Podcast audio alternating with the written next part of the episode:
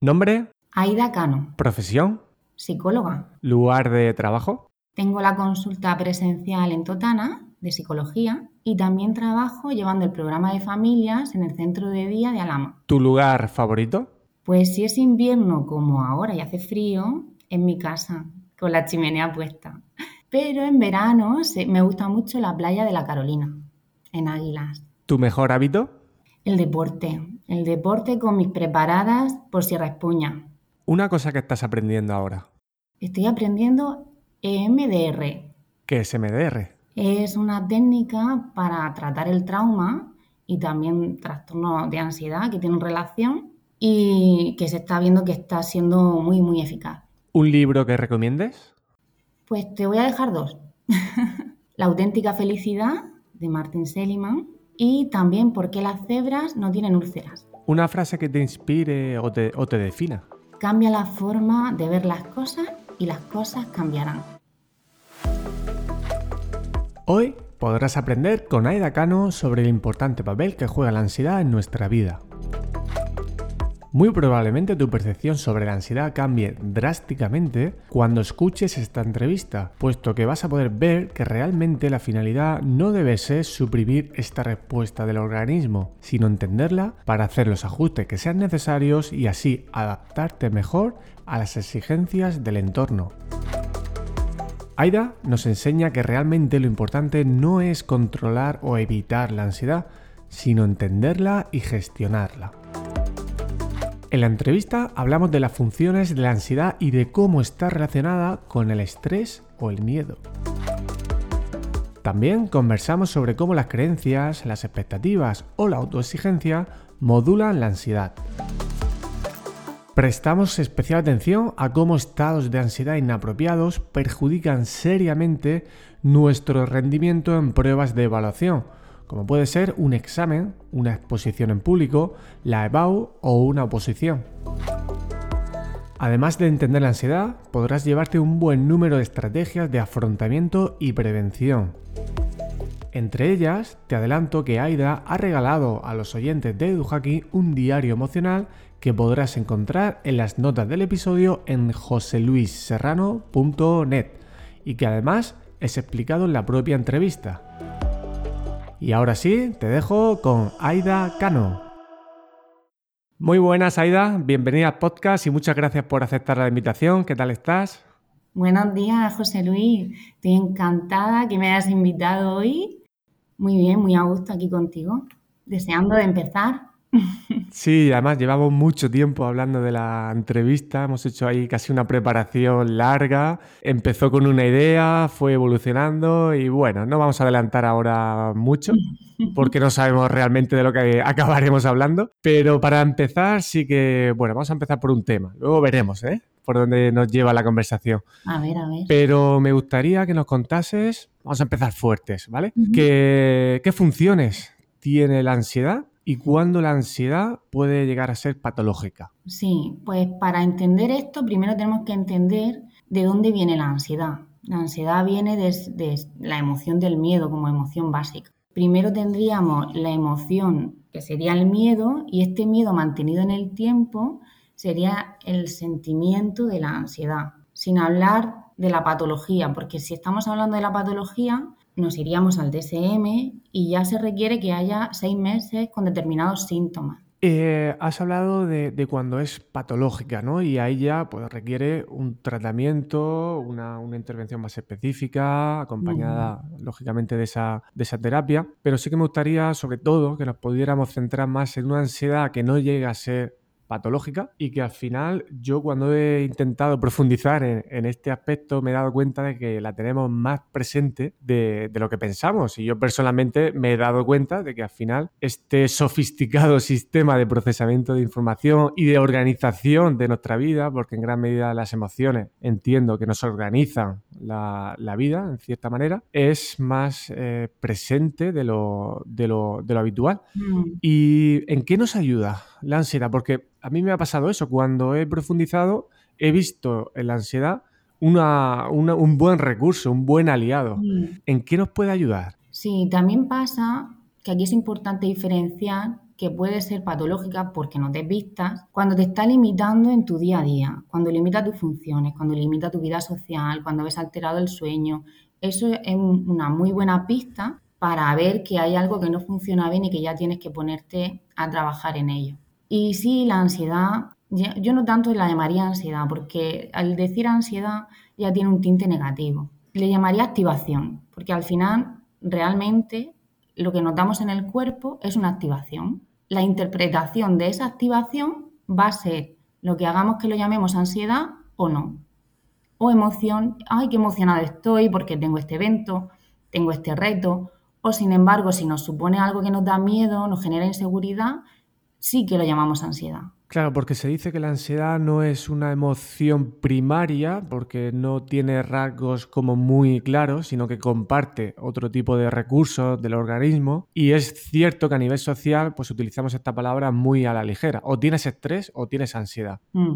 Y entre medias ahí, pues hay una confusión, confusión importante. ¿Cómo podríamos diferenciarlo, por ejemplo, del estrés? Sí, pues dentro del estrés también es interesante que diferenciemos en tres, porque aquí hablamos solamente de lo que es estrés en general, pero en el mundo anglosajón diferencian el estrés eustrés y distrés. El estrés, digamos que sería la palabra neutra, que viene a significar que es una fuerza física o una presión que se ejerce sobre un cuerpo. Luego estaría el eustrés, que sería con el tinte más positivo, ¿vale? El prefijo eu, bueno, y estrés, que la fuerza o presión. Que, y luego estaría el distrés, que sería el término negativo, cuando pensamos que no tenemos los recursos suficientes para hacer frente a lo que se nos está presentando en el día a día. Y a nivel fisiológico, que ya lo has comentado, creo que es importante intentar, supongo que cada persona puede tener unos síntomas o una, predisposición también incluso diferente. Mm cómo una persona puede llegar a diferenciar a nivel fisiológico cuándo tiene estrés y cuándo tiene ansiedad. Ahí es muy importante el autoconocimiento, porque cada uno lo podemos somatizar o notar físicamente en un sitio. Pero sí que es verdad que generalmente la ansiedad, el miedo, se suele localizar, por ejemplo, en el estómago. ¿vale? La ira, por ejemplo, se localiza más en la zona de la mandíbula, dolores de cabeza también suele generar mucho.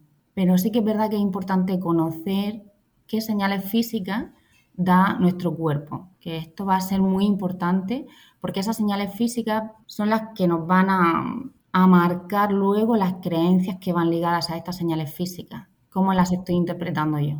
Sí, porque esa interpretación que comentas a veces eh, hace que tengamos más problemas. Es decir, el darte cuenta una vez que tú eres consciente de que tienes ansiedad y sobre todo cuando ya se convierte en un ataque de pánico, te cuesta respirar, que empiezas a sudar, se quedas de boca, ahí esa eh, ese autoconocimiento, ¿no? esa eh, percepción de esos síntomas, en ese momento te pueden crear el problema, ¿verdad? Por eso ahí es muy importante, antes de iniciar cualquier tratamiento, hacer un registro de qué situaciones yo tengo malestar, qué situaciones, qué síntomas físicos noto yo en mi cuerpo y qué pensamiento está ligado a ese síntoma físico. Con eso ya se puede empezar a trabajar. Hmm, y antes de pensar en, situaciones, esta situación de hipervigilancia, ¿no? Que entiendo que la ansiedad se puede convertir en eso, ¿no? Es decir, oye, tengo preocupación, me, tengo miedos, tengo incertidumbre, eh, muchas cosas que hace que la mente empiece a, ver peligro. Por ejemplo, a mí me pasa con mis niños, cuando estamos cenando y terminan de cenar antes que yo, porque cenan a toda pastilla, se ponen a jugar y a esa hora, no sé si es porque están excitados del azúcar de la comida o de la hora en sí, y se ponen a jugar muy locos. Y yo empiezo a percibir muchísimos peligros. Entonces, este exceso, que entiendo que puede mm. ser un exceso de, atención, es realmente cómo se puede, eh, eh, es una de las preguntas ¿no? del millón, ¿no? ¿Cómo se puede separar de lo que es una respuesta de, estrés? Es decir, el, mm. estrés, el eustrés, esa parte positiva, esa parte buena, nos va a ayudar a afrontar una situación, ¿no? ¿Qué podemos hacer en ese tipo ya de pequeñas situaciones? Aquí vuelvo al autoconocimiento. ¿Por qué? Porque si llevamos un nivel de activación muy alto, normalmente en nuestra vida, al final el cuerpo y la mente nos va a hacer que tengamos esa activación más alta de manera automática. Si estás constantemente expuesto a situaciones que están requiriendo de ti un nivel de activación alto, tu mente lo que va a hacer es dejarte esa activación más alta de lo habitual para que respondas lo antes posible. Entonces puede ser que esté respondiendo de esa manera que a ti te genera malestar porque ya llevas un nivel de activación muy alto de base. Y ese nivel de activación entiendo que te, lo da el eustrés. Y, claro, mantenido en el tiempo, ese nivel de activación va a acabar derivando en, ansiedad, ¿no? Por eso esa conexión íntima que se establece con, el estrés, ¿no? Mm. Eh, por así decirlo, eh, eh, el estrés esté de bajo grado, de medio grado, mantenido en el tiempo, te va, te va a ayudar a dar esa respuesta que la ansiedad te pide, ¿no? Entiendo, pero a la vez te va a hacer que te aumente esa ansiedad. Sí, yo aquí siempre hablo de mucha gente cuando viene a consulta me pide em, controlar la ansiedad. Y más que controlarla, lo que yo les ayudo es aprender a gestionarla, porque al final la ansiedad es activación. Es activación que nos hace falta para poder llevar a cabo todas las tareas del día a día. Y si hay alguna tarea, algún objetivo que requiere un nivel de activación mayor, gracias a esa activación que vamos a llevar extra, vamos a poder ejecutarla mejor. Entonces se trata más de aprender a gestionar esa activación junto con las creencias, por supuesto, que aquí es una parte muy, muy importante de lo que estamos hablando, de, la, más, que más que aprender a controlar la ansiedad en sí. Sí, hace poco escuché, no recuerdo de quién, así que si me escucha que me, perdone, pero hablaba de las emociones, ¿no? Y era como decir, bueno, es, tú es como si vas conduciendo un autobús, un autobús, y detrás en los pasajeros tienes un montón de emociones. Es decir, tú puedes escuchar y debes escuchar esas emociones, entre ellas la ansiedad, pero no debes dejar que la emoción se ponga a conducir el autobús.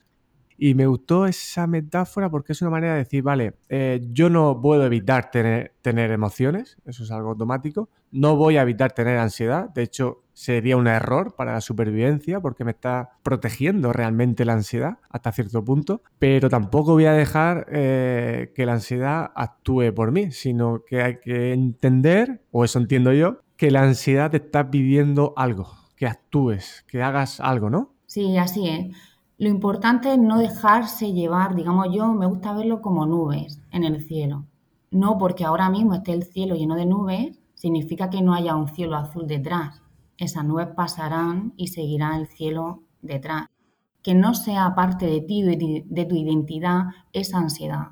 Ahí yo sí que lo veo muy relevante con la metáfora que tú has puesto del autobús, ahí se ve que no sean las emociones, bueno, en este sentido una ansiedad, la ansiedad no es una emoción, pero sí que no sea lo que dirija tu vida, sino que sea algo que te ayude a adaptarte a, a lo que está requiriendo el ambiente en ese momento, que realmente están ahí por eso. Si hablamos, por ejemplo, de las seis emociones básicas, se mantienen a nivel universal, mm, independientemente de la cultura, y a lo largo de años de evolución porque nos sirven y son útiles. Y aquí la ansiedad, eh, pues la relación que tiene con la emoción básica sería con el miedo. Entonces, mientras que esté cumpliendo su función, está bien. Sí, de hecho tiene esas funciones adaptativas, sociales, a nivel de motivación, también hay ciertas conexiones, ¿no? Lo digo porque cuando muchas veces se habla de gestión de la, de la ansiedad, a veces da la sensación de que es como querer controlar, ¿no? Pero controlar hasta el punto de no quiero sentir ansiedad. Y eso, eh, eso puede ser un problema, ¿no? Es decir, tú no puedes frenar eso porque esa respuesta de tu, de tu cuerpo en general te está dando avisos de que algo no está siendo adaptativo y que tienes que buscar otro tipo de, de, de respuestas. Y a mí esto me, da, me hace verlo de manera interesante, es decir, es que es un privilegio tener esos mecanismos que nos están permitiendo ser quienes, quienes somos, ¿no? Sí, ¿qué pasa aquí? Que claro, muchas veces podemos tener reacciones de ansiedad que no tienen que ver con experiencias nuestras. Me explico. Por ejemplo, con el trauma se puede eh, transmitir, se ha visto, se puede transmitir genéticamente. Un trauma que tú no hayas tenido y tengas esa reacción fisiológica de ansiedad y no sabes por qué. O que de manera inconsciente se haya producido esa, asociación con algún acontecimiento que te haya supuesto una sensación de peligro, de supervivencia, que es donde se activa nuestro sistema nervioso autónomo, y que ya se queda asociado todo ese contexto a una situación ansiosa, incluso con las emociones que yo he tenido en ese momento, cómo me he sentido. Y esto, claro, cuando en otro momento más adelante tengamos alguna emoción, alguna sensación parecida a la que yo tuve en ese momento, se va a disparar de nuevo la ansiedad. Incluso a lo mejor puede ser una situación que sea no necesariamente parecida, pero que tenga un componente que es común. Y a lo mejor tú dices, si es que yo no sentía ansiedad hablando en público, ¿por qué ahora sí siento esa ansiedad cuando va a llegar eh, el evento? Y a lo mejor lo que tú dices, ¿no? Hay algo ahí en el, en el inconsciente. Claro. Algo grabado que, que de repente ahora hace que salte cuando estás en, algunas situaciones. Y tú, cuando tienes un paciente con este caso, que tú ves que van por ahí los tiros, que él no sabe por qué, que está totalmente perdido, que no entiende de qué va la ansiedad, ¿cómo llegas hasta, hasta ahí? Pues primero investigando sobre su historia personal. Luego, cómo afronta, qué mecanismos de afrontamiento, qué estrategias ha usado hasta ahora y que se dé cuenta de que lo que le ha estado haciendo hasta ahora no le ha servido. Y a partir de ahí, pues empezar a trabajar qué hace a nivel conductual, qué piensa en esa situación, que aprende a identificar en su cuerpo qué reacciones físicas. Y luego, una vez ya que tenemos todo eso identificado, pues sería pues, aprender a bajar el nivel de activación. Explico también la ventana de, tolerancia, que tiene también, es importante porque se estrecha cuando estamos en un momento de viviendo ansiedad. Y pues ya si usando registros con respecto a nivel cognitivo, si estamos interviniendo con las creencias, depende ya luego cada caso. ¿Y el papel de las creencias? ¿Qué papel juega en este tipo de, cuestiones con la ansiedad? Fundamental. Tenemos el efecto Pygmalion, este estudio que, bueno, se le dijo a un grupo de alumnos, al profesor, que tenía un grupo de alumnos que, eran más capaces, ¿no? Entonces, y el resto pues eran alumnos normales. Eh, se vio que esta creencia sobre los alumnos que tenían más capacidad hizo que tuviesen mejores resultados solo con la creencia de que esos alumnos ya de por sí iban a ser capaces. Entonces, esto si lo pasamos a nosotros mismos, si nosotros interiorizamos que vamos a ser capaces de llevar a cabo una actividad, un objetivo, una meta con éxito, va a ser mucho más probable que seamos capaces de superarla. Claro, y habrá personas, por ejemplo a un niño, en cierta manera casi le puedes engañar. Y aunque tú sepas que no está capacitado para hacer algo, pero sí solamente el hecho de decirlo o que él vea que confías en él, puede hacerse que él mismo se crea que, se, que, que, está preparado y solamente por el hecho de decir sí puedo, pues realmente acaba, eh, lo, acaba haciendo aunque no estaba preparado, ¿no? Eh, pero ya con adultos, autoengañarse es más difícil. La mente ahí ya tiene más resistencia. Y la idea de sentirse competente no es me miro al espejo y me digo yo puedo, yo puedo, yo puedo, yo puedo. ¿Cómo podemos hacer para realmente eh, sentirnos competentes? Sí, sería ver de dónde viene esa falta de seguridad porque muchas veces también tiene mucha relación con lo que estamos hablando, con la relación con los papás. Que el tipo de apego que se haya forjado con tus padres también tiene mucho que ver en que te vayas a sentir seguro o no a la hora de explorar el mundo. Si hemos tenido un apego de tipo inseguro, te va a costar más el hecho de ponerte a investigar el mundo por ti mismo. Y esto sin darte cuenta eh, te va a estar influyendo en cómo afrontas tu, tu reto y lo que se te presente. De hecho, de ahí la importancia, supongo, de, ese autoconocimiento que, imagino que estará detrás de casi todo. Mm. Primero, conocerse bien. Has hablado del tema de, las familias, eh, que está vinculado también con las expectativas. Y si te parece, te voy a dejar unas preguntas de un alumno al que le tengo especial eh, cariño por su actitud en clase. A ver, a ver si le podemos ayudar. Muy bien. Buenas, soy Francisco López, alumno de José Luis, y querré comentarle dos cuestiones a Aida Cano sobre el tema que vaya a discutir. Y bueno, eh, la primera cuestión sería el cómo afecta la ansiedad a los adolescentes cuando las expectativas de los padres sobre lo que deben o no hacer son superiores a lo que ellos piensan.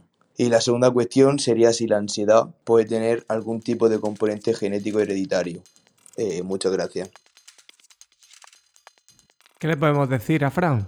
Pues las preguntas muy interesantes. Me gusta mucho que hayas realizado estas preguntas. Porque sí, las expectativas de los padres tienen mucho, mucho que ver como base, ¿no? De, de qué somos capaces de hacer y cómo nos vamos a sentir cuando nos supone un reto en la vida. Pero se trata de cuestionar esas creencias cuando ya somos más mayores, de cuestionar si esas creencias hasta qué punto pueden ser verdad, hasta qué punto me las creo, eh, qué, probable, qué probabilidad de, que pueda ocurrir eh, tiene esa creencia, analizarla y, debatirla.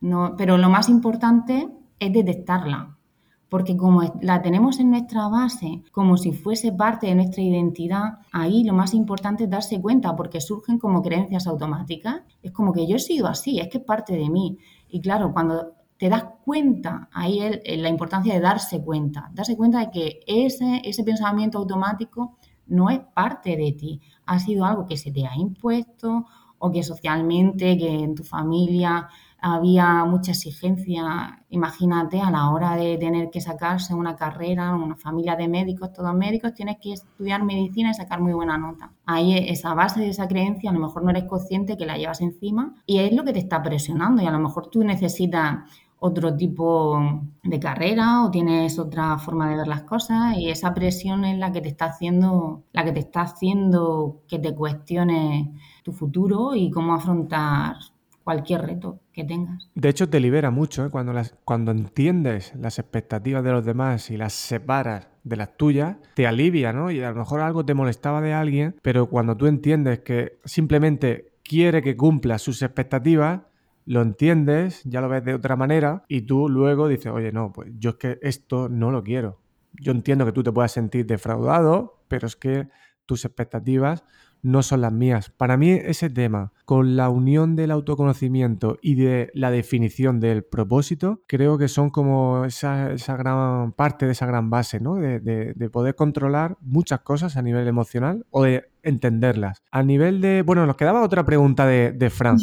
¿Qué parte tiene, antes de pasar al propósito, que creo que es un punto interesante, sí. esa segunda pregunta que hacía Fran, eh, ¿hasta qué punto a nivel genético estamos condicionados? Sí, pues con respecto al trauma sí que se está viendo bastante evidencia de que sí que se pasa de una generación a otra, al menos de padres a hijos sí que se ha visto que se puede tener esa vivencia de una experiencia traumática que el hijo adquiera em, la misma reacción, e, ese condicionamiento ante el mismo suceso que, le, que, le, ocasionó al padre. Así que imagínate ahora en el momento que estamos viviendo con la guerra en Ucrania, imagínate qué, qué importante, ¿no? Qué importante el hecho de que estar viviendo todas estas personas estos acontecimientos tan terribles que luego van a acarrear muchas generaciones posteriores. Claro. Sí, porque ahí se junta lo aprendido, lo que están viendo, con ese paso genético. Entonces es una bomba que al final, a base de repetirse mucho en una zona,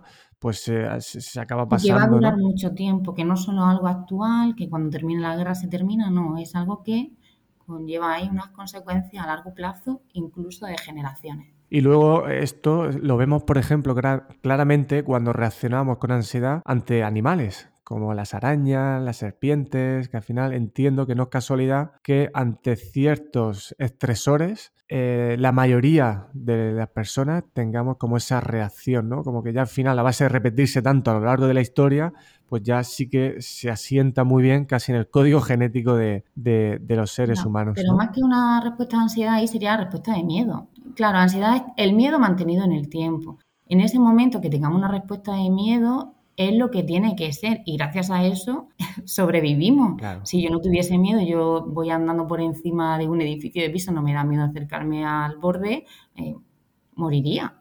El miedo está ahí para protegernos. Entonces es necesario. A mí esta visión positiva de, de, este tipo de emociones me encanta porque también me hace entender que al cerebro lo único que le importa es sobrevivir para luego también poder reproducirse, ¿no? Para esas copias genéticas. Y el que tú seas feliz o no, pues casi que le importa un pimiento, ¿no? Que aquí lo importante es sobrevivir. Y entonces a partir de ahí ya entiendes esos miedos. Claro, pero si ahí a lo mejor Aida puede pasar que si se me ocurre el siguiente ejemplo, que a una persona le crea ese trauma de una araña, por si con, esa idea que se va a entender bien, en un contexto concreto, ¿vale? Por ejemplo, debajo de una piscina hay telarañas y ahí puede haber eh, esa situación. Y a lo mejor ese adulto ya cuando ya ha crecido, pues a lo mejor cuando está en ese tipo de situaciones, aunque no exista esa araña, pues va a sentir ese, esa ansiedad, esa respuesta que ya no es miedo, que es ansiedad, y, pone a su cuerpo en activación y no entiende. Y a lo mejor lo asocia a otra cosa. No, no, es que cuando hace calor me da ansiedad porque no, no encuentra esa explicación. ¿Eso puede pasar? Claro, claro, y pasa muy frecuentemente que de pronto te encuentras en una situación de mucho malestar, con mucha perturbación y no sabes por qué, y es porque viene de una asociación anterior. Sí, y por eso aquí es tan importante hacer un análisis de dónde puede ser que venga esa ansiedad, de dónde, eh, dónde empieza, ¿no? Para poder discriminar bien qué tipo de tratamiento es el mejor. Y hay otra situación que me interesa especialmente, que es cuando nos van a evaluar. Y cuando nos van a evaluar o cuando nos sentimos evaluados. Llámese un examen, la llegada de una oposición, eh, hablar en público. Tengo muchísimos estudiantes, algunos me lo dicen, otros no me lo dicen, pero yo claramente veo, veo síntomas, incluso porque a nivel físico se, aprecia, ¿no? Esa sudoración, eh, la falta de, la boca seca y bueno, que, claramente puedes ver que lo está pasando mal, ¿no? Eh, pero antes de pasar a esa situación, para que no se me escape, porque creo que es un punto vital, de base. El tema del propósito, que también se habla mucho ahora, la importancia que es tener, de tener un propósito, entender mm. las expectativas de los demás, entender las creencias, eso lo hemos tocado, pero el propósito no. Cuéntanos esto, por qué es tan importante el tener un, propósito y por qué afecta tanto luego el tema de la ansiedad y a otro tipo de, emociones. Sí, y además es que con la ansiedad algunas veces tiene mucha relación, porque cuando tú no estás con esa línea en consonancia con tus objetivos y valores en la vida, que sean los tuyos, muchas veces tenemos reacciones físicas que nos están avisando de que no estamos en el lugar que queremos. Estamos con, yo muchas veces lo comparo como que tenemos dos columnas con lo que debo y con lo que quiero. Nos hemos llenado de deberes y obligaciones y no tanto con lo que yo quiero. Y muchas veces eh, con el tema de ansiedad de evaluación se genera mucho malestar porque el pensamiento a la hora de ponerse a estudiar es que debo de estudiar, debo, si lo cambias por el que quiero, es que quiero estudiar porque yo quiero ser maestra, por ejemplo, que vienen las oposiciones dentro de poquito, cambia nuestra forma de afrontar, cambia nuestra motivación y va a cambiar cómo nos vamos a sentir con respecto a, lo que estamos haciendo. Y sí e, es importante revisar de vez en cuando en qué situación vital nos encontramos. Revisar cada área de nuestra vida eh, con respecto a eso, cómo de satisfecha estoy yo con esta área, con la otra, ya no solamente a nivel laboral, familiar, sino con cada área en concreto y ver hacia dónde quiero ir porque a lo largo de la vida vamos cambiando y es importante ir revisándola de vez en cuando. Sí, hay etapas en la vida que te, que te cambia bruscamente sin tú haberte dado cuenta casi y no haberte preparado, ¿no? A lo mejor para ese momento y hay cosas que no te puedes preparar, porque por mucho que visualices, tienes que vivirlas para decir, oye, efectivamente estoy viviendo un cambio las emociones a lo mejor te han dicho previamente, llevan un tiempo ya lanzándote mensajes que no has hecho caso porque pensabas que, bueno, pues una mala semana o tal, y a, lo mejor es momento de revisar tus propósitos con tus valores y ver si estás viviendo en coherencia, ¿no? A mí me pasó con el tema de la crianza, y esto tú lo sabes, que yo muchas veces, eh, y me sigue pasando, ¿eh? tengo ese malestar cuando paso ya mucho tiempo con los niños y muchas veces la mayoría no es por estar con ellos, es por sentir que en cierta manera mis metas eh, se están alejando, que no estoy trabajando en mis metas y eso eh, yo he percibido que a veces me genera ese malestar, ¿no? esa ansiedad de decir, es que no estoy haciendo lo que, lo que yo quiero hacer para conseguir mis propósitos, ¿no? Entonces, cuando existe ese desajuste, entiendo que, que, empezamos a tener esos problemas. Por eso es tan importante revisar de forma individual cada uno qué necesidades tenemos y cómo queremos enfocarlas hacia adelante. Por ejemplo, si a nivel familiar tu satisfacción del 0 al 10 eh, no llega a ser totalmente completa, pues habrá que revisar qué cosas concretas quieres conseguir a nivel familiar, qué cosas son las que no te hacen mm, llegar a ese nivel de satisfacción total y si hay que hacer algún cambio, pues modificarlo, claro. Claro, pero eso también nos lleva a que puede ser peligroso reducir otras áreas de tu vida que te están reportando mucha, mucho valor, mucha energía, que te acerca a tus propósitos, para dejar espacio a otras cosas que te están demandando más. Y esto me acuerdo que tú una vez eh, me lo dijiste y me di cuenta, ¿no? Decía, oye, yo voy a renunciar voluntariamente, eso me daba control, a practicar más triatlón, voy a dejar de nadar, voy a dejar tal, pero eso a, la larga, a mí personalmente me pasó factura, ¿no? Es decir, es que siento que por estar ahí estoy renunciando a otras cosas y como medida a corto plazo puede ser efectiva, a largo plazo... No, no, no, y más cuando eres un cuidador es que encima los cuidadores tienen que hacer por cuidarse a ellos mismos. Yo aquí me gusta poner la metáfora de cuando un barco, ¿no? Se ha, habido un naufragio y tú ves a gente que se está ahogando. Primero tienes que ponerte tú el salvavidas para ir a ayudar a otra persona. Si vas a ayudar a otra persona y tú te estás ahogando ya, al final os hundís los dos.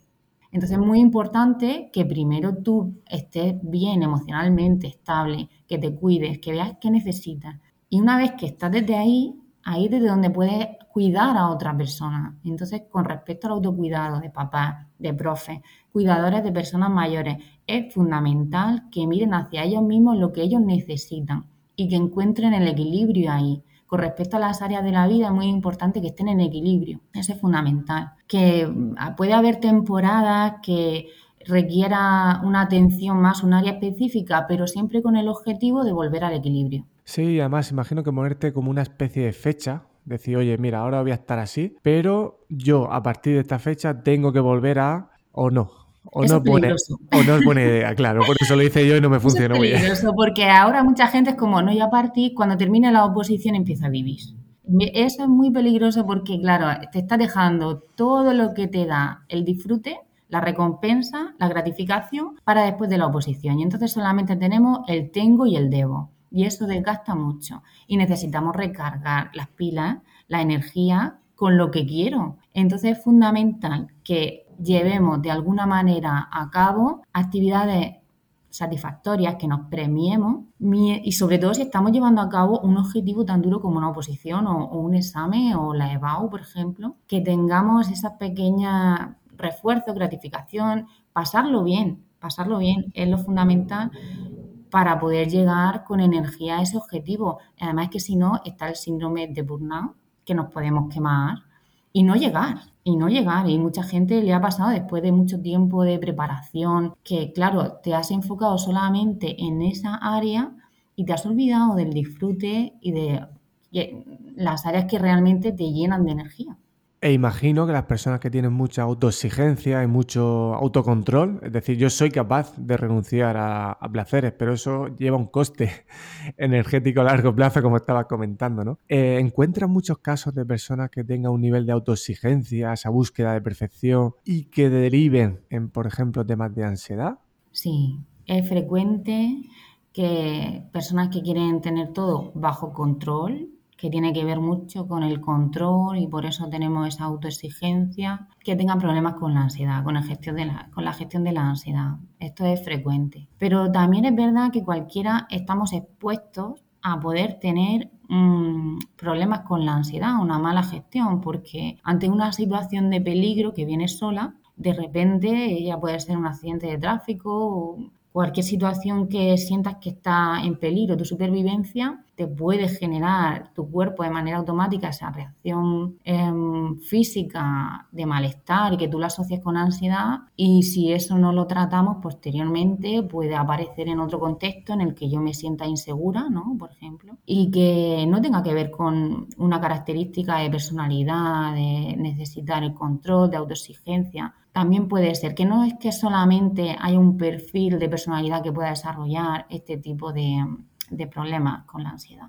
Y decías el tema de cuando percibimos que nuestra supervivencia está en peligro. Y claro, aquí nuestra mente creo que es bastante primitiva a la hora de automatizar estas reacciones porque sí que hoy en día en el mundo moderno sí que activamos estos mecanismos con frecuencia ante situaciones que realmente eh, no son peligrosas. Por ejemplo, eh, al final el alimento, la mayoría de sociedades puede estar más asegurado. Los peligros físicos reales son menores. Sin embargo, seguramente estamos activando mucho más el mecanismo de ansiedad y de estrés que en otras, que en otras épocas, ¿no? Eh, y es porque a lo mejor eh, percibimos que nuestras metas están en peligro, que nuestra reputación está en peligro y ante un examen, por ejemplo, una evaluación, entiendo que también se pueden, eh, pueden jugar en juego las expectativas de uno mismo y la de los demás. ¿Qué cosas, qué errores, qué errores comunes en relación con este asunto tú sueles percibir cuando te llegan personas que se están preparando, por ejemplo, para una oposición? Pues aquí es muy importante que hablemos del locus de control. El hecho de lo que tiene que ver conmigo, lo que yo puedo hacer y lo que yo no puedo hacer, lo que yo no puedo controlar. Seligman eh, empezó a estudiar este tema, el locus de control, aunque ahora el padre de la psicología positiva él estuvo estudiando un tiempo eh, este tema del locus de control, del cual sacó eh, la indefensión aprendida, que se vio con un experimento con perros, que había unos perros que podían liberarse de una descarga eléctrica dando un salto y otros perros que mm, daba igual la conducta que tuviesen, siempre iban a tener la descarga. ¿Qué pasa? Que el perro que ve que haga lo que haga va a seguir recibiendo la descarga en este caso una consecuencia negativa, pues eh, deja de dar esa conducta, en lo que se llama la indefensión aprendida. Bueno, haga lo que haga, yo no puedo hacer nada. Ese es el pensamiento peligroso, es el pensamiento de cara a una oposición peligroso. Si hemos suspendido varias veces, te genera la sensación de, bueno, es que da igual que estudie, da igual lo que me prepare, porque al final suspendo ahí sí que es importante volver a prestar atención, poner el foco en lo que podemos hacer por nosotros mismos. ¿Qué es lo que depende de ti? ¿Qué es lo que sí puedes hacer? ¿Qué es lo que te puedes preparar? Más que en lo que no depende de ti. Y luego hay un trabajo también interesante de, de autoestima, porque a lo mejor esa persona, la autoestima en esa competencia de su vida, eh, la tiene muy baja y a veces a lo mejor no es real. Por ejemplo, a mí alguna vez algún estudiante me ha dicho, José Luis, yo es que lo paso mal hablando en público y le digo, a ver, ¿qué te preocupa de, de esa situación? Quedarme en blanco. Y le pregunto, ¿cuántas veces te has quedado en blanco en una exposición? Y me dicen, ninguna. Entonces ahí a lo mejor hay un exceso de anticipación o también se puede mezclar con una autoestima eh, de decir, oye, es que no, su problema no es que no esté preparado, que eso la solución parece más obvia, ¿no? Su problema quizá viene por una falta de confianza de, esa preparación que tiene y a lo mejor no sabe. Hmm. El tema, volvemos a las creencias, que a lo mejor en esa cabecita está el no soy capaz, no voy a ser capaz, o el miedo de nuevo si me quedo en blanco, madre mía, esto va a significar mis peores miedos, es que yo no valgo para esto, yo no lo voy a poder hacer. Es muy importante el tema de cómo interpretamos una determinada situación. Me explico. Eh, imagina que vas en un autobús, está lleno de gente y tienes que ir de pie. Eh, la persona que va cerca tuya te pega un pisotón que te duele muchísimo. Tu primera reacción emocional quizás sea con ira, con enfado que puedas pensar, madre mía, esta persona no ha tenido cuidado, que puede haber estado un poco más pendiente. Pero esa persona se da la vuelta y te das cuenta de que es invidente. Tu reacción emocional no va a ser la misma. De ahí la importancia de cómo estemos interpretando cada situación. Es muy importante ahí la interpretación que hagamos, porque depende de la interpretación que estemos haciendo de cada situación, así será nuestra emoción. Y ahí sería una buena estrategia, una técnica de afrontamiento, el, por ejemplo, en el caso de hablar en público. Sí. Que suele generar bastantes problemas. Diseñar como un plan de formación, decir, oye, tú no te sientes competente y por mucho que tú intentas trabajar con esa persona, que detecte esa creencia, que la saque de su personalidad, eh, sigues viendo que a lo mejor es cierto que, le faltan habilidades, ¿no? Porque muchas veces nos sentimos que algo nos va a generar ansiedad y nos genera, pero a lo mejor es real, es que esa persona no está preparada o, o una forma de pasarle la responsabilidad. Creo que el sentirnos responsables también ayuda hasta cierto punto. Pero puede ser, o en qué casos crees que puede ser interesante eh, diseñar como una especie de plan de formación para que esa persona gane seguridad y competencia. Claro, en todo, en todo, por supuesto que hay una combinación a nivel de conductual, de exposición, se va haciendo una escalada de exposición hacia esa situación de menos a más hasta llegar a la situación objetivo. Por ejemplo, si te da miedo hablar en público, pues primero habla con personas con las que tienes confianza, exponte, grábate. Luego, poco a poco, pues vas aumentando ¿no? esa graduación, que eso hay que hacerlo con la persona, porque solamente esa persona sabe qué, eh, eh, qué situación es la que más le estás suponiendo esa ansiedad. Por ejemplo, decirle a ese estudiante, eh, oye, mira, la semana que viene me tienes que hacer una pregunta sencilla. Más que decírselo tú, sería él quien te tiene que guiar cuál sería la graduación. ¿Qué estarías dispuesta a hacer? ¿Qué, debes capaz de hacer para que sea siempre reforzador? Para que siempre tenga la, la, la sensación de éxito.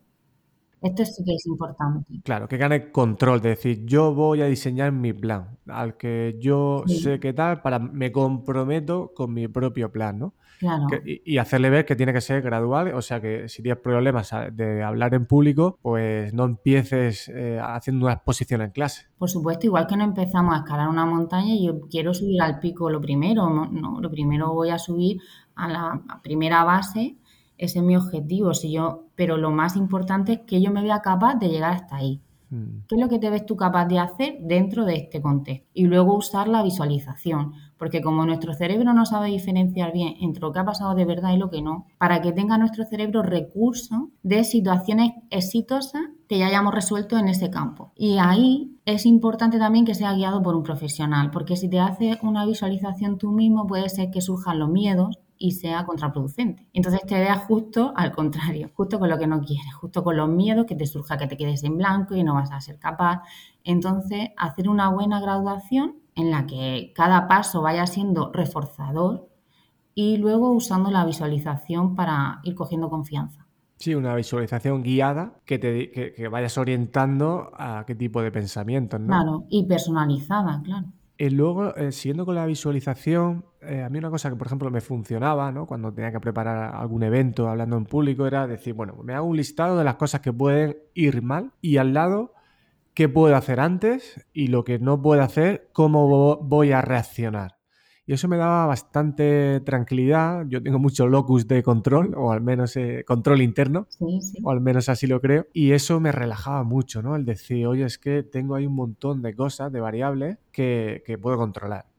Claro, a veces esto te genera un estrés, porque te estás como sobrepreparando. Y, y, esta estrategia a veces no me ha funcionado con otras cosas porque me desborda. Claro, y que estás poniendo el foco en lo que va a salir mal. Seguramente todo eso que estabas pensando que iba a salir mal, eh, ya lo estabas resolviendo en tu cabeza antes. Si el resultado es positivo para ti, tú lo estás consiguiendo resolver y tú te ves con un resultado de éxito y te encuentras de forma agradable con esa situación, es positivo. Entonces, también entiendo que hacer una especie de plan, intentar buscar orden, porque creo que cuando tenemos esa sensación de ansiedad se suele acompañar con percepción de desorden ¿no? en la vida, de, un poco de, no tener nada organizado. Y si volvemos a esa estrategia de planear hasta cierto punto, bien guiada, esa planificación sin ser extremadamente cerrada, ah, podemos ahí eh, reducir ansiedad, aunque podamos subir algo de estrés. Claro, la sensación de control siempre va a bajar esa inseguridad. Entonces, planificarte bien es parte fundamental. De hecho, muchas veces hay gente que llega a un examen y tiene ansiedad, pero ha sido porque no ha preparado el examen. Ya no es tanto ansiedad de evaluación, sino que no ha habido una preparación requerida para esa prueba. Quizá has empezado a estudiar la semana anterior cuando esa prueba requería ponerte a estudiar hace tres meses. No ha habido una buena planificación ahí.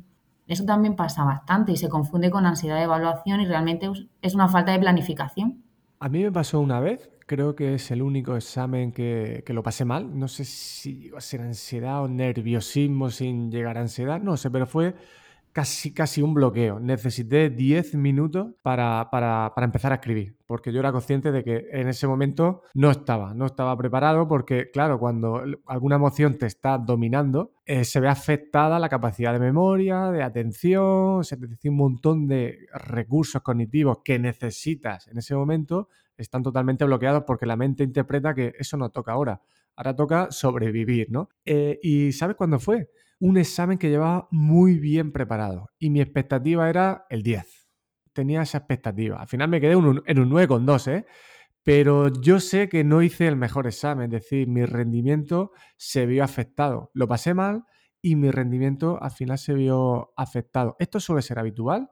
Sí, sí, sí. Esto pasa porque eh, se activa en nuestro cerebro, hay la parte primitiva, está en la parte central del cerebro. Si nos imaginamos, por ejemplo, un melocotón, ¿vale? La parte del hueso sería como la parte reptiliana del cerebro. Y ahí es donde están las emociones, ¿vale? La parte de la amígdala. Y en el neocorte, en la parte fuera, lo que es la piel de melocotón, sería donde está pues, todo el procesamiento de planificación, eh, la capacidad cognitiva, el pensar. Entonces, ¿qué pasa? Que en ese momento es tan intensa la emoción que está toda la atención, toda la energía del cerebro en esa parte central del cerebro.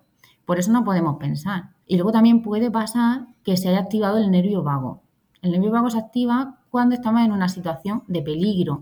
Y esto pasa en los reptiles también, porque cuando van a ser atacados se hacen el muerto porque piensan que así están aumentando su supervivencia. Y en nosotros pasa también que muchas veces ese bloqueo se debe a esa activación del nervio vago porque nuestro cerebro está interpretando que es una situación eh, de inseguridad, de, de supervivencia, vamos.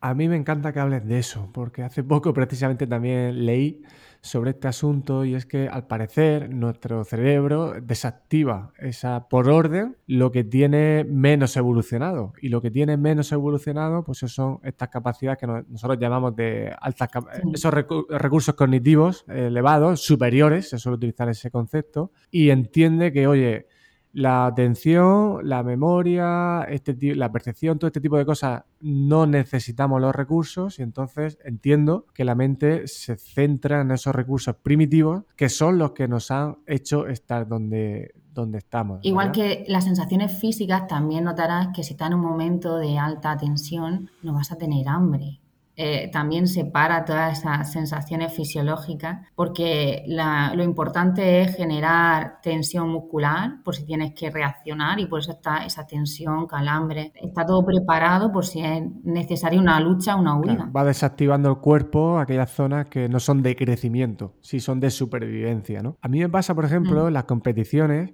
eh, o cuando tengo un estado de ansiedad en el deporte, es cuando muchas veces, cuando practico deporte, cuando identifico que estoy en ese estado. ¿Por qué? Porque empiezo a notar como flojedad en las extremidades, en las piernas, me cuesta más coger aire en la piscina, sobre todo en la piscina especialmente donde soy más consciente de que tengo el pecho ya esa sensación de opresión. Y leí hace poco eso, que, que cuando tenemos ese estado de ansiedad se suele perder energía en los brazos, en las extremidades.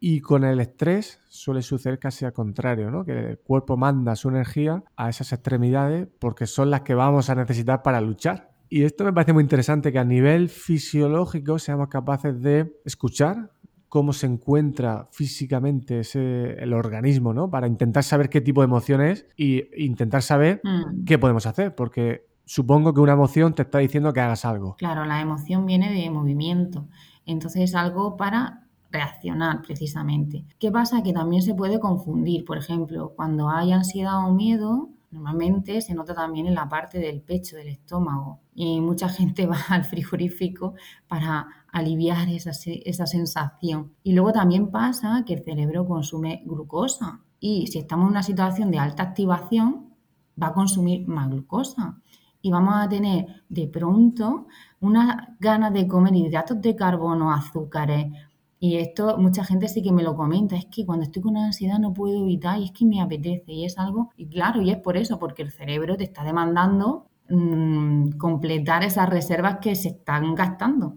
Y uno a lo mejor puede llegar a pensar, no, no, yo es que soy de comer muchas veces al día. Lo asociamos a rasgos de nuestra personalidad y lo digo en propia persona. Y a lo mejor es que no, no, es que le estás, le estás exigiendo mucho a tu organismo a nivel mental y claro, te estás pidiendo comida. No es que tú necesites hacer cinco comidas, es que estás haciendo que tu cuerpo te pida cinco comidas. Y el hábito también, José Luis, el hábito es fundamental. Si venimos con un hábito de comer cada dos, tres horas, pues tu cuerpo te va a pedir ese, ese alimento. Claro, pero cuando estamos continuamente en estado de ansiedad no muy patológica, o no patológica, mejor dicho, no te das cuenta porque ya es tu forma de vivir, ¿no? No, yo es que soy así, soy nervioso, soy tal, lo, lo asocia porque siempre has estado así. Entonces entiendo cuando te llega una persona, cuando va a enfrentarse a un examen o este tipo de situaciones que nos sentimos evaluados o que nos están evaluando tal cual, lo difícil entiendo que tiene que ser eh, detectar, ¿no? Hacerle ver a esa persona que está en esa, en esa situación.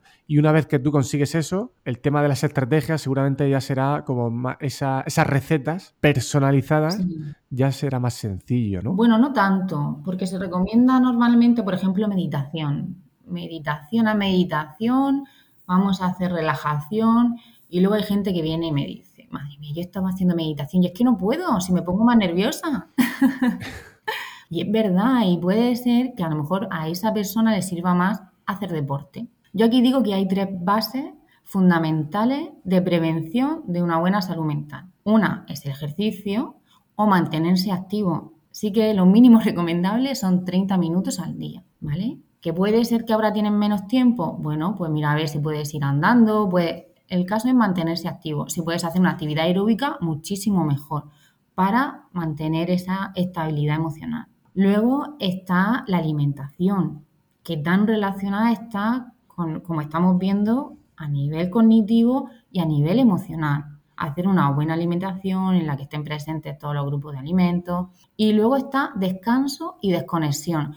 Yo lo separo porque descanso es una cosa y el desconectar es otra. Descanso tiene que ver con el dormir, el relajarse, el que sean las horas adecuadas, el que sea un sueño de calidad, en el que se pueda hacer el proceso REN de forma adecuada, que es el que necesitamos para que la información sea elaborada por nuestro cerebro de forma adecuada. Y luego el desconectar tiene que ver con otro tipo de actividades que hacemos porque queremos, que te sirven para desconectar. Y ya no es tanto descansar, Sí, que al final es una intervención también muy global, ¿no? Decir, oye, no es solamente visualizar, sino también vamos a cuidar Por supuesto. que entiendo que a lo mejor el, eh, cuando tú analizas sus hábitos en una persona que te viene con este tipo de, de no quiero llamarlo problemas, ¿no? De reacciones desbordadas, como puede ser la, una ansiedad, muy, que ya te afecta en tu día a día. Ves también seguramente malos hábitos, ¿no? Ves falta de ejercicio, tema de alimentación. Claro, si tú tienes ansiedad todo el día, no vas a dormir bien. No, no es que duermo mal y luego me encuentro mal, no, no es que el problema no es realmente que duermas mal. El problema, el origen, empieza en tu estilo de vida. Y claro,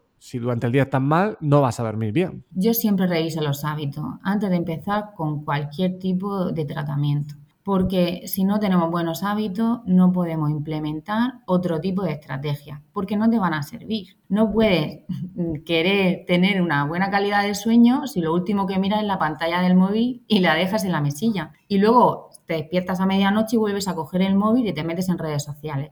Eso no, eso no va a servir ninguna otra técnica. Primero hay que empezar por la base, que son los hábitos. Ahí también tenemos eh, un añadido que es, claro, tenemos que empezar por los hábitos y para cambiar un hábito cuesta trabajo. Y hay que tener paciencia, motivación y perseverancia para empezar por ahí. Entonces, claro, no vemos los resultados tan rápido como nos gustaría como por ejemplo si yo me tomo un relajante muscular. ¿Qué pasa? Que si vamos a la opción sencilla y rápida de relajante muscular, no estoy adquiriendo las estrategias, habilidades, herramientas necesarias para realmente solucionar esa situación que yo tengo. Es como un parche que me está aliviando el síntoma, pero no la causa.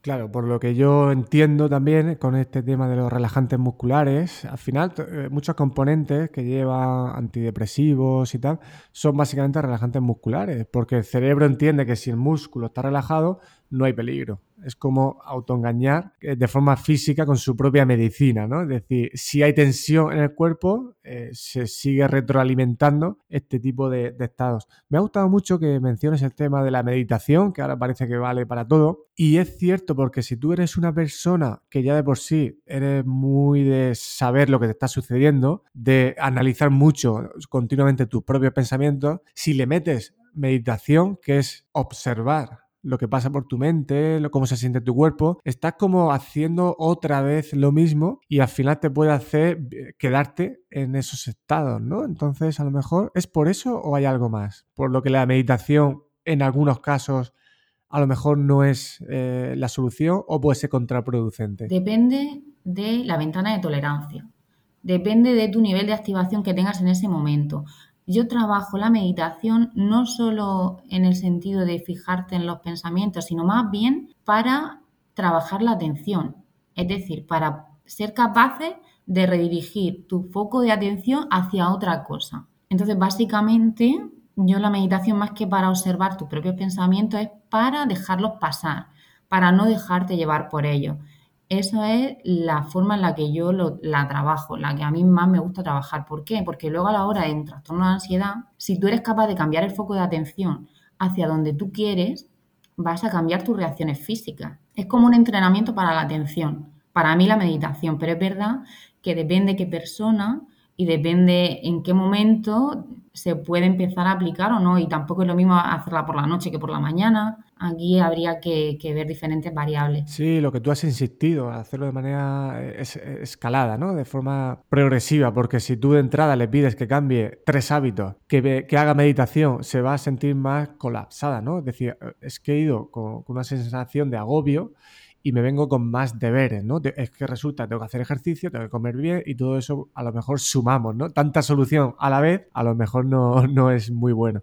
Se sorprenderá muchas personas, ¿no? Cuando están en terapia y van, en principio, con un problema, entre comillas, de ansiedad y salen de allí revisando hábitos de alimentación, revisando su propósito, analizando sus valores, analizando las expectativas y entiendo que cuando esa persona, entre comillas, está rehabilitada, a lo mejor ya se da cuenta que la ansiedad no, e, no era problema, que realmente era la solución que su cuerpo estaba, estaba teniendo. Cuando sucede eso, eh, ¿cómo se suele sentir la persona? Bueno, pues fenomenal, imagínate. Yo aquí lo veo como, como si es una alarma de incendios que tenemos en casa, ¿vale? Y la alarma se está encendiendo cuando yo pongo una vela realmente esa alarma no me está siendo útil, pero nos está avisando, realmente tenemos esa alarma porque nos avisa de que algo no funciona bien. Lo que tenemos que hacer es un reajuste, un reajuste de, ver por qué está saltando esa alarma. Y claro, cuando tú reajustas y ves que llevas la vida que quieres, que puedes reaccionar como tú quieres, que estás a gusto contigo mismo, que tienes satisfacción vital, pues claro, es muy satisfactorio. Sí, y, es un, auto, autoconocimiento. Tú lo comentabas muy al principio, es que al final acabamos casi por esa parte por lo mismo, porque al final cuando tú ya te conoces bien, pues seguramente ya vas eh, viendo rápidamente esa señal de alarma, la apagas y haces cuatro ajustes en casa, ya sabes el incendio dónde está, o como cuando tienes fiebre, ¿no? Al final la fiebre no es el problema. Se puede convertir en un problema si no atendemos eh, las causas, pero al final el cuerpo es la solución que está, ya empieza a ser una solución urgente, pero tú tienes que ver el foco de infección dónde está y, ver ¿no? qué, qué sucede. Aida, ¿alguna estrategia que tú consideres que es importante y que no hayamos hablado? Sí, una estrategia relevante que puede ayudar puede ser ponerte un estímulo visual eh, al que tú cada mañana cuando te levantes lo veas y te recuerde que eres capaz de hacerlo como una visualización, pero, mediante una imagen o una palabra. Hay un, hay un dicho francés que dice lejos de los ojos, lejos del corazón, entonces seguiría, digamos, este criterio. Yo, por ejemplo, lo primero que tengo cuando me levanto, veo una frase que dice, sigue adelante valiente. Sería alguna palabra o imagen que te motive, que te ayude a tener confianza y que te ayude a creer en ti mismo sería también como tener incluso varias, ¿no? Decir, oye, en función del momento del día o del estado de ánimo que yo detecte en ese momento, una frase u otra te puede venir bien, o una imagen, como estabas comentando. Sí, a mí me gusta que sea algo que vea nada más levantarte para que ya el inicio del día empiece desde ahí y no directamente mirando el móvil. Sí, además que te puede ayudar a enganchar a buenos hábitos, ¿no? Es como en ese momento del día que te levantas y a lo mejor vas un poco a la deriva, es como, ¡boom!, una captación de atención, oye, recuerda que quieres esto, aunque ahora recién levantado no te apetezca. Ese es tu objetivo y que, y que sobre todo te tramita esa sensación de confianza en ti mismo, en esa, esa sensación de creer en ti, que te dé esa seguridad. sobre todo con la ansiedad también nos va a servir. Si tenemos bajita la autoestima, pues algo que tenga que ver con la autoestima. Eres capaz, eres valioso. ¿Y el tema de escribir, cómo lo percibes para este tipo de, de cuestiones? Sí, pues con la ansiedad, como suele irse la mente al futuro, con las preocupaciones, una manera de traerla al presente es realizando lo que yo llamo un diario emocional, ¿de acuerdo? Sería realizar todos los días la respuesta a cinco preguntas. Una sería, ¿qué ha sido lo que más te ha preocupado hoy? Para detectar qué momento ha sido lo que más te preocupaba, qué situaciones, porque algunas veces llevamos un estado de, ansiedad o de nervio y no sabemos por qué. Entonces, para ayudarnos a identificar cuáles son las preocupaciones diana, ¿no? Otra sería quién me ha dado su apoyo hoy para ser consciente de ese apoyo social que tenemos a nuestro alrededor y que hacen también que podamos llevar a cabo nuestros objetivos. Otra, eh, ¿qué ha hecho el día más agradable? Porque algunas veces nos enfocamos tanto en lo que no nos ha gustado del día, lo que queremos cambiar, por este cerebro que tenemos de búsqueda de, de problemas para resolver y no nos damos cuenta de lo que sí tenemos y lo que oye, que el día, vale, me ha pasado algo que ha sido desagradable, pero también he tenido cosas muy chulas. Otra pregunta, ¿qué aprendizaje saco del día de hoy? Sobre todo a mí me gusta plantearlo, yo con mis hijas lo hago, esta pregunta la hacemos como un modo de juego a la hora de la comida y eh, traen algo que no les haya gustado mucho y le digo, vale, pero afortunadamente, ¿qué aprendizaje sacamos de eso que ha pasado que no te ha gustado tanto? Y sería como sacar un aprendizaje también de las cosas que no nos gustan tanto y que, y que tienen que pasar y que pasan en esto. Hmm.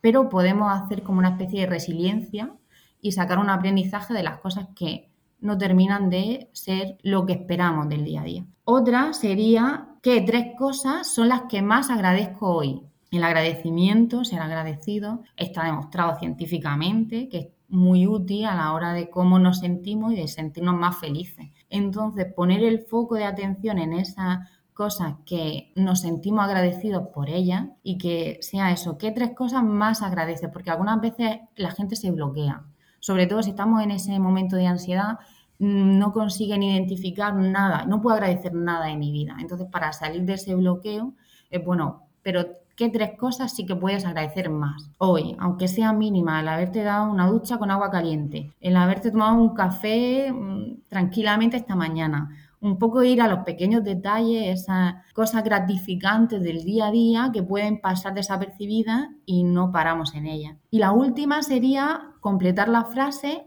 algo que me ilusiona es, para terminar con una sensación de focalización hacia el futuro, pero desde una visión más positiva. A mí me gusta mucho este tipo de técnicas, además parecen muy sencillas y uno quiere cuando va, imagino, a terapia, busca como alguna técnica que sea muy complicada y demás. Y luego el, simple hecho, y digo simple entre comillas, de ser agradecido, de pensar que has hecho bien, de pensar eh, que, quieres hacer hoy, que te ilusiona, y el ser agradecido en cosas sencillas, ¿no? Y, y describirlo tiene un efecto muy potente. Yo he practicado, no con estas preguntas exactamente, pero sí algunas de ellas sí, parecidas, y merece la pena. Y merece la pena hacerlo en un momento en el que ya tú estés bajado de revoluciones, ¿no? Porque si esto lo, pones como una actividad más que, enlazas con otra compleja, al final no, no tienes efecto. Tiene que ser, ¿no? En un momento en el que tú ya hayas vuelto un poco, hayas bajado esas revoluciones, ¿verdad? Un momento tranquilo. Claro, y además es que si estamos en esa situación de alarma y de activación no vamos a poder adquirir nada. Nuestro cerebro va a estar solamente enfocado hacia lo que nos está produciendo esa necesidad de reacción. Entonces, primero hay que bajar la activación, podemos usar diferentes técnicas de respiración, visualización, incluso a la hora de la respiración, cada uno puede elegir porque hay muchas maneras de poder bajar esa activación. Y una vez ya que estamos en una situación más estable, ya sí que podemos pensar. Es que si no, no podemos ni pensar. Habría que buscar como esas actividades que para cada uno funcionan. Parece, tú lo has comentado, que el ejercicio es como el, rey, ¿no? Porque, porque objetivamente hace ciertas cosas en el organismo que te hace que consigas ese estado más de, calma, ¿no? Pero cada uno a lo mejor tiene un paseo, que también puede considerarse ejercicio, escuchar la música que te gusta, que te, que te haga, claro, bailar, reírte, o sea, algún tipo de actividad que a ti te haga una transición de tu actividad que necesitabas activación a una actividad ya más de escucha, una actividad más eh, de, de calma, básicamente, ¿no? Y ahí es lo difícil también, ¿no? Que cada uno encuentre qué tipo de actividades les sirve de transición. A mí me gusta esa palabra de transición de, hacia otro tipo de estado. Yo, por ejemplo, la combinación ejercicio, exterior y música, correr, es como mi combinación estrella, o sea, no falla. Me voy a correr al monte con música y un día así de, lluvia o de sol, ¿eh? me da igual el clima, y después tengo un estado que es una maravilla. Y, ahí puedo reflexionar bien. Puedo reflexionar y luego puedo planificar a la vez ¿eh? el, momento interesante. Muy bien, Aida. Pues eh, yo ya sabes que me encantaría seguir hablando de este y otros temas que, que sueles trabajar. Pero bueno, lo vamos a dejar aquí y seguro que en otro momento podemos seguir esta conversación.